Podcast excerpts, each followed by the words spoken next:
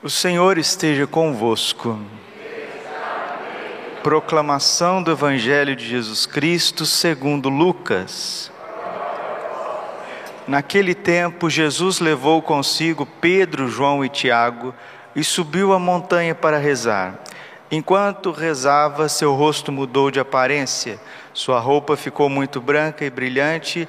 Eis que dois homens estavam conversando com Jesus eram Moisés e Elias. Eles apareceram revestidos de glória e conversavam sobre a morte que Jesus iria sofrer em Jerusalém. Pedro e os companheiros estavam com muito sono. Ao despertarem, viram a glória de Jesus e os dois homens que estavam com ele. E quando estes homens se iam afastando, Pedro disse a Jesus: Mestre, é bom estarmos aqui. Vamos fazer três tendas: uma para ti, outra para Moisés e outra para Elias. Pedro não sabia o que estava dizendo. Ele estava ainda falando quando apareceu uma nuvem que os cobriu com sua sombra.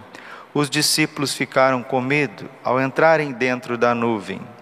Da nuvem, porém, saiu uma voz que dizia: Este é o meu filho escolhido, escutai o que ele diz. Enquanto a voz ressoava, Jesus encontrou-se sozinho os discípulos ficaram calados. E naqueles dias não contaram nada a ninguém, nada do que tinham visto. Palavra da salvação.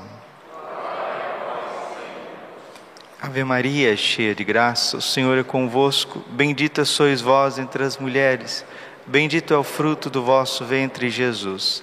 Santa Maria, Mãe de Deus, rogai por nós, pecadores agora e na hora de nossa morte. Vinde, Espírito Santo, vinde por meio da poderosa intercessão do Imaculado Coração de Maria, vossa amadíssima esposa. Podemos sentar um pouquinho. Jesus, manso e humilde de coração. Da nuvem, porém, saiu uma voz que dizia: Este é o meu filho escolhido escutai o que ele diz. São Paulo diz que a salvação vem por ouvir a palavra de Deus. O Pai, nesse momento de manifestação da glória de Deus, uma verdadeira teofania, está olhando para o seu filho transfigurado, isto é, perde a figura humana, natural e resplandece de glória Jesus, como que desce o véu da sua humanidade e os apóstolos Pedro, Tiago e João veem a sua divindade, veem a sua glória, o seu esplendor, a luz que emana do seu ser divino, absoluto, santíssimo, numa glória eterna com o Pai e o Espírito Santo na segunda pessoa da Santíssima Trindade.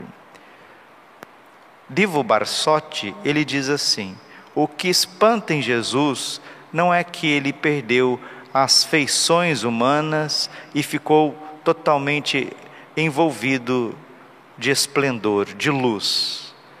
O que espanta em Jesus é que desde o ventre de Nossa Senhora até a cruz, essa luz não se manifestou ao mundo inteiro. Não é espantoso a transfiguração, porque a gente olha para o episódio da transfiguração como algo magnânimo, e é, como algo incomum, e é, como algo assim que não tem palavras, é inefável diante de uma grandeza da manifestação da glória de Deus, do poder de Deus, daquilo que é visível aos olhos humanos. Muito bem, mas Divo Barsotti, num momento lúcido de uma teologia refinada, de uma lógica bem clara, ele diz: isso não, não deve nos espantar, Jesus transfigurado, cheio de luz, cheio de glória e esplendor. O que deve nos espantar é aquele homem tomando café e não emanando uma luz do seu ser ele andando e não emanando uma luz do seu ser. ele inclinando para levantar os pecadores, e esta glória do Tabor não ser vista no presépio, não ser vista na cruz, não ser vista em Caná da Galileia, não ser vista na barca junto com os discípulos, esta glória do Tabor não ser presenciada, não ser é, contemplada com os olhos humanos no templo, quando ele estava ensinando, quando ele estava indo para a Galileia, voltando para a Galileia, quando ele estava descansando em Betânia, tomando café aqui, é fazendo a sua refeição, né? porque na Terra Santa não tem café. Tomando café aqui é quando Jesus estava fazendo a refeição com os seus, estava lanchando, estava almoçando. E ali eles viam os olhos humanos, os ouvidos humanos, o rosto humano, eles não tinham dimensão da grandeza da divindade escondida e unida substancialmente à humanidade de Jesus. São Gregório Magno nos ensina que Jesus se transfigurou diante de Pedro, Tiago e João, que São Paulo em Gálatas vai dizer que Pedro, Tiago e João são as colunas da igreja, justamente para sustentar a fé dos apóstolos, sustentar a fé católica na provação da desfiguração, na provação do horto do Getsemane, na agonia de Jesus, quando Jesus foi ali desfigurado, sim, a sua humanidade ficou cheia de pavor, o seu cabelo ficou é, eriçado, o seu rosto pálido, ele perdeu a, assim a naturalidade, perdeu a serenidade que era comum em Jesus Cristo, lá no horto das oliveiras, porque ali ele estava recebendo sobre a sua alma todo o peso do pecado da humanidade, dos seus pecados. Os seus pecados esmagaram Jesus no horto das oliveiras, as nossas rebeldias, a nossa desobediência, a nossa obstinação em desobedecer a Deus desobedecer os nossos pais, desobedecer o sacerdote, desobedecer o bispo, desobedecer o Santo Padre, a revolta contra os mandamentos, esta maldade que infelizmente esse veneno que o ser humano traz no coração e traz, mesmo depois do batismo, mesmo depois de receber a Eucaristia, mesmo depois de receber o crisma, de casar na igreja, de receber a ordenação sacerdotal, de professar os votos perpétuos, mesmo depois de ter filhos, de ter netos, de ter bisnetos, se você não vigiar, o teu pecado faz com que você diga não a Deus, sim a Satanás e se perca no inferno. O inferno não vem na nossa vida de uma hora para outra. Não, ele vem sutilmente, em pequenas coisas, pequenas paixões, que vai avolumando, avolumando, como uma bola de neve, e daqui a pouco destruiu tudo. Pecar é isso, é dizer não à vontade de Deus e levar a sua vontade, cheia de paixões, cheia de desejos, até as últimas consequências. Isto é o inferno. E celebrando o coração imaculado de Maria, nós estamos celebrando esse coração também esmagado junto com o seu filho, por conta de filhos rebeldes, por conta de uma humanidade rebelde e de uma igreja que vai perdendo a sua beleza, a sua força missionária e evangelizadora, porque tem se conformado com este mundo. Nossa Senhora aparece em Fátima pedindo reparação ao seu coração imaculado. Jesus foi transfigurado no Monte Tabor e o Pai disse: Este é o meu filho. Lucas 17, desculpe, Lucas 9, 35. Da nuvem, porém, saiu uma voz que dizia: Este é o meu filho, o escolhido. Escutai o que ele diz. Nossa Senhora também pode usar essas palavras de Deus Pai no Tabor e dizer: Este é o meu filho, muito amado, escutai o que ele diz. E ela disse isso também nas bodas de Caná. Fazei tudo o que ele vos disser. O pai pede obediência ao filho no Tabor. Nossa Senhora pede obediência ao filho nas bodas de Caná. E você? Você tem obedecido a Deus na tua vida ou você quer fazer as coisas só de acordo com a sua cabeça? Porque você sentiu, você tem que viver. E o mundo inteiro tem que se adaptar aos teus sentimentos, ao teu ego. Aqui está o nosso exame de consciência.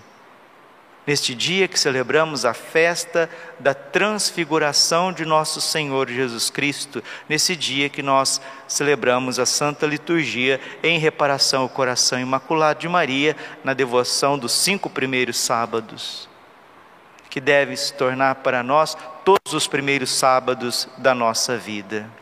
Você tem escutado o que Deus te diz pela voz da igreja, do catecismo? Pela voz das sagradas escrituras? Você tem escutado o que Deus te diz através dos teus pais?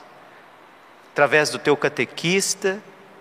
Porque Deus, ele vai falar conosco de forma muito clara na Bíblia, mas a autoridade de nos conduzir até a sepultura está sempre ligada a uma outra pessoa. Eu não faço as coisas somente da minha cabeça. Eu preciso prestar contas ao meu pároco, o Padre Mauro, e ao meu bispo, o Dom Mário, e ao Papa Romano Pontífice. E ao meu diretor espiritual, principalmente, que conhece a minha alma pelo avesso, pelo avesso Agora nós vivemos uma geração onde eu faço o que eu quero, mas eu faço o que eu quero do jeito que eu quero, mas eu sou católico. Eu sou católico. Eu sou do grupo A, eu sou do grupo B, eu sou do grupo C, eu sou desse movimento X, Y, Z, mas eu faço o que eu quero. Eu faço o que eu quero, do meu jeito. Da nuvem, porém, saiu uma voz que dizia: Este é o meu filho, o escolhido, escutai o que ele diz. E o que que Jesus diria? Jesus diria muitas coisas, mas quando ele enviou o mesmo Pedro, o mesmo Tiago, o mesmo João em missão, ele disse: João, Lucas 10, 16: Quem vos ouve, a mim ouve, quem vos rejeita, a mim rejeita. Quem escuta Jesus, escuta a igreja. Quem rejeita a igreja, rejeita Jesus. Pedro, Tiago e João foram anunciar o Evangelho e aqueles que acolheram receberam a salvação. Aqueles que se fecharam se perderam. Quantos judeus se perderam porque não ouviram Jesus e não ouviram os apóstolos? Hoje também a mesma coisa. A voz de Jesus continua a ressoar nos seus santos. Quanta mística católica quanto que Jesus fez por nós nos últimos cinco séculos, que são séculos revolucionários, marcado pela Revolução Protestante, marcado pela Revolução Francesa, marcado pela Revolução Comunista e agora marcado por esta revolução tecnocrática cheia de internet, cheia de, de economias e vendas, e importações, exportações, e mídias e etc onde o ser humano já não tem mais valor, o que vale agora é o número, é o CPF, o que vale agora são os chips, o que vale agora é o que você está cadastrado no celular, você já não tem valor mais. O teu celular com os números e com os cadastros da tua vida vale muito mais do que a tua pessoa. A tua palavra não vale mais nada se você não tiver um número. É uma revolução tecnocrática. Nós olhamos para o mundo e vemos o mundo em colapso. E o quadro de Garabandal é perfeito, que chegaria um momento que o mundo estaria em convulsões sociais por todos os lados. Nós estamos acompanhando essa situação agora entre China e Taiwan, entre Israel e a Palestina, entre a Venezuela e a Colômbia, entre Kosovo e a Sérvia entre a Rússia e a OTAN. O mundo está delineado para um terceiro conflito mundial. Isso pode acontecer da noite para o dia. E quando nós olharmos para Nossa Senhora chorando, não olhe assim no sentido, oh mãe, eu te amo tanto, eu quero te consolar. Não, Antes de você olhar para Nossa Senhora e ver as dores de Nossa Senhora, pergunte: quem infligiu esta dor ao coração imaculado de Maria? Nossa Senhora está chorando por mim, como Jesus chorou diante de Jerusalém. Nossa Senhora olha para a minha vida de padre e chora. Chora porque ela tem piedade da minha alma, porque se eu não me converter, se eu não obedecer, se eu não ouvir a voz do seu filho muito amado, escolhido, eu não tenho salvação. O que vale para mim, vale para todos os padres do mundo e para todos os leigos.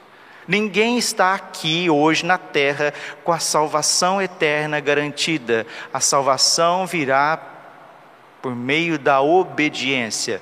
Pedro passou por uma conversão muito grande, porque ele viu todos os, todos os milagres de Jesus, ele estava junto com Jesus em todas as cenas importantíssimas do Evangelho e chegou na Santa Ceia ele presunçosamente se encheu de orgulho, se encheu de autossuficiência, se encheu de vaidade, se encheu de sentimentos e disse: Eu te acompanho, Jesus, aonde quer que o Senhor vá, até mesmo na morte eu estarei contigo. Pedro, tu não sabes o que disse, irmão? Antes que o galo cante, tu me negarás três vezes. Será que você é mais do que Pedro? Você é melhor do que Pedro? Será que a nossa presunção não vai nos levar a negar Jesus? Será que a nossa presunção de achar que nós já estamos salvos e estamos no segmento certinho, que é só bater na porta para o próprio São Pedro, né? Que está lá no céu abrir? Porque eu já cheguei, porque eu fiz isso, eu fiz aquilo. Eu celebrei a missa das nove primeiras sextas-feiras, eu celebrei a missa dos cinco primeiros sábados, eu rezei o texto e isso, e a minha salvação eterna está garantida, e agora Jesus que me obedeça. Porque se a gente fizer uma exegese, se a gente olhar para os textos bíblicos, o coração de São Pedro, que era bom, o coração de São Pedro que era reto, o coração de São Pedro que queria servir a Deus, sim, mas servir a Deus do jeito dele, dele. E não vamos ver Jesus e Pedro, Pedro e Jesus, Jesus e Pedro, Pedro queria dobrar nosso Senhor Jesus Cristo. Ele queria que Jesus o obedecesse e fizesse as coisas de acordo com a cabeça dele. E o que que Jesus disse para ele?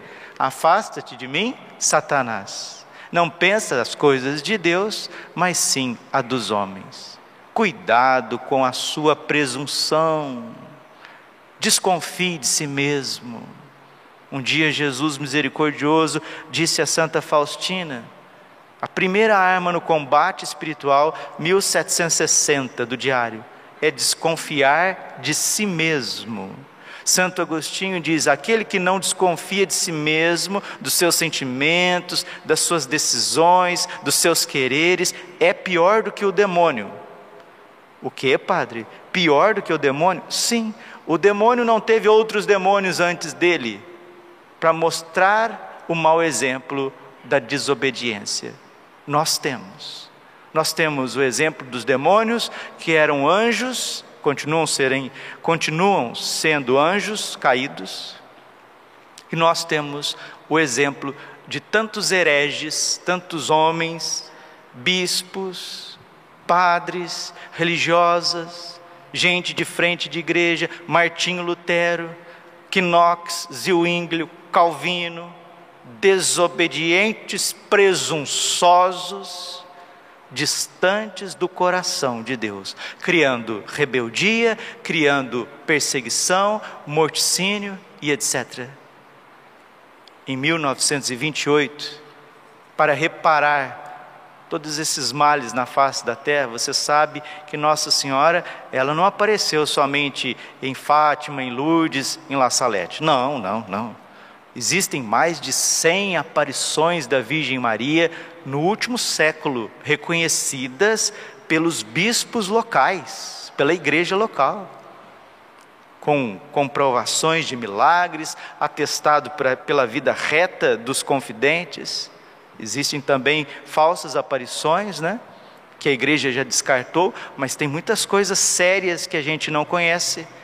E uma delas que a gente deve conhecer e rezar são as aparições de Nossa Senhora das Lágrimas em Campinas, em 1928, para a irmã Amália Aguirre, uma religiosa espanhola da congregação que o Dom Barreto, Dom Francisco de Campos Barreto, fundou em Campinas. Essa congregação, o carisma dela era consolar Jesus, Jesus crucificado, Jesus dolorido com o coração imaculado.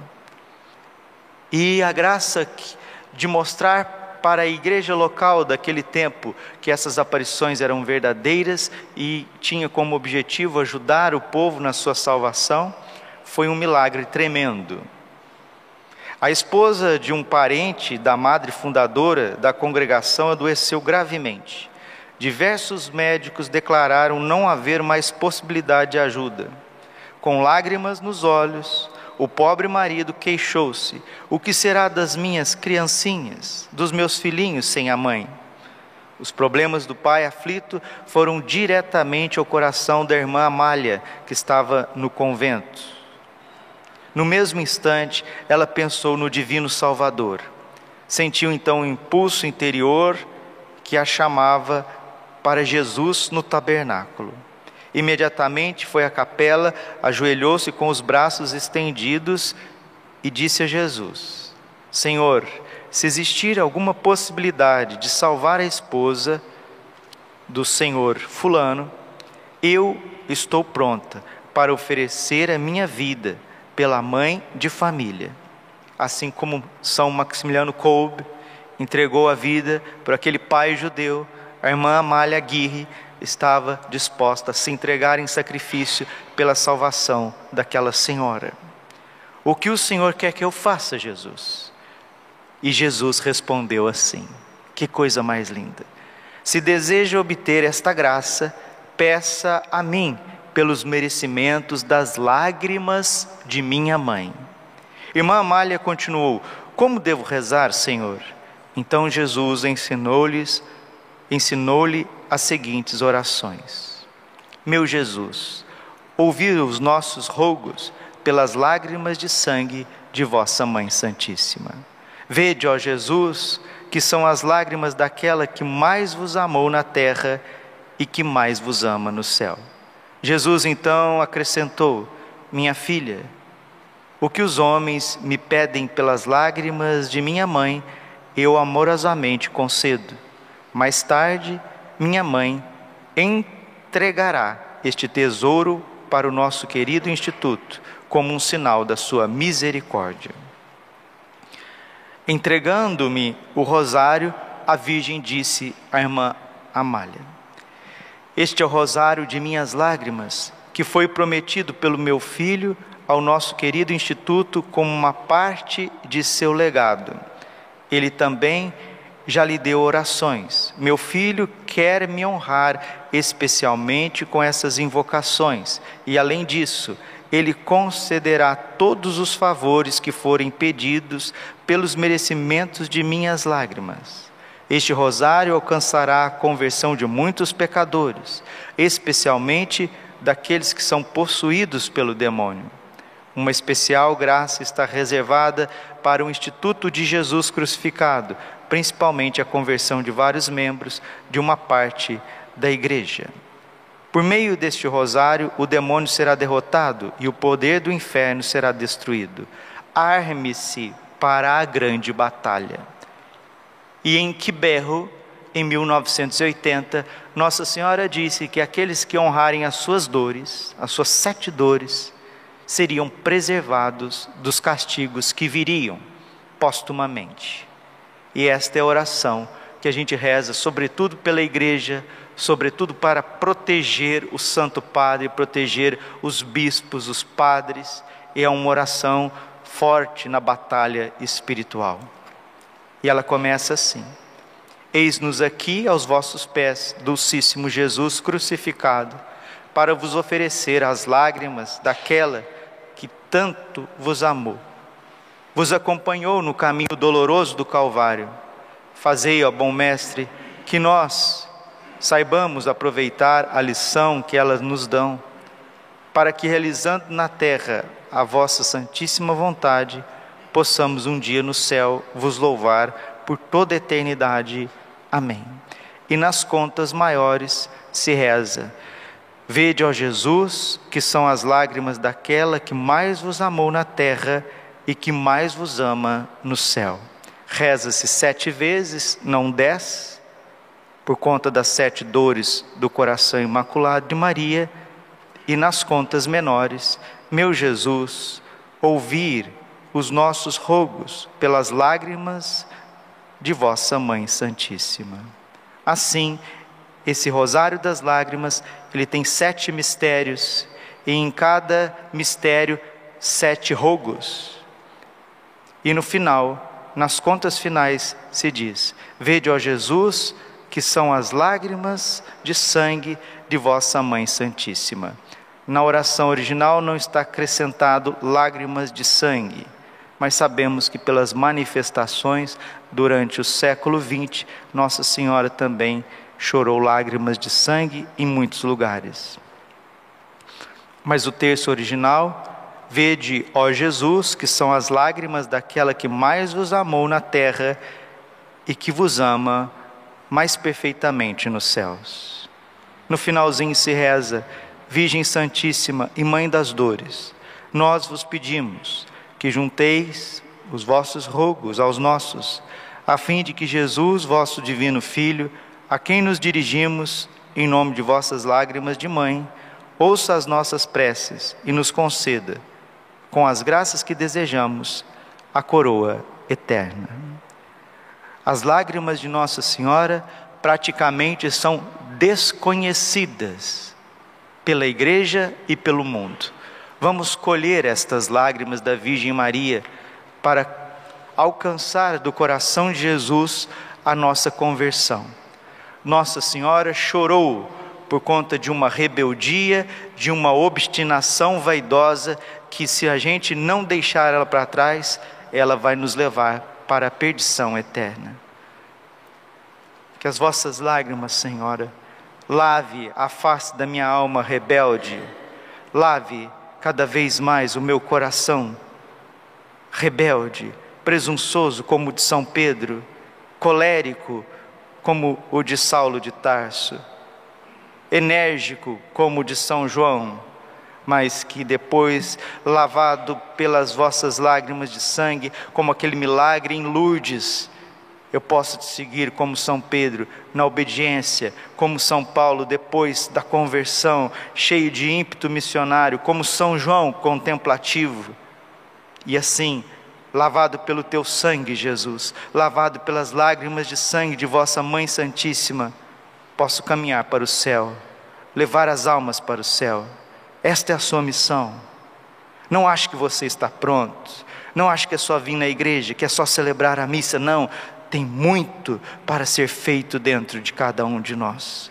Glória ao Pai, ao Filho e ao Espírito Santo, como era no princípio, agora e sempre coração imaculado de Maria, confiança, saúde e vitória.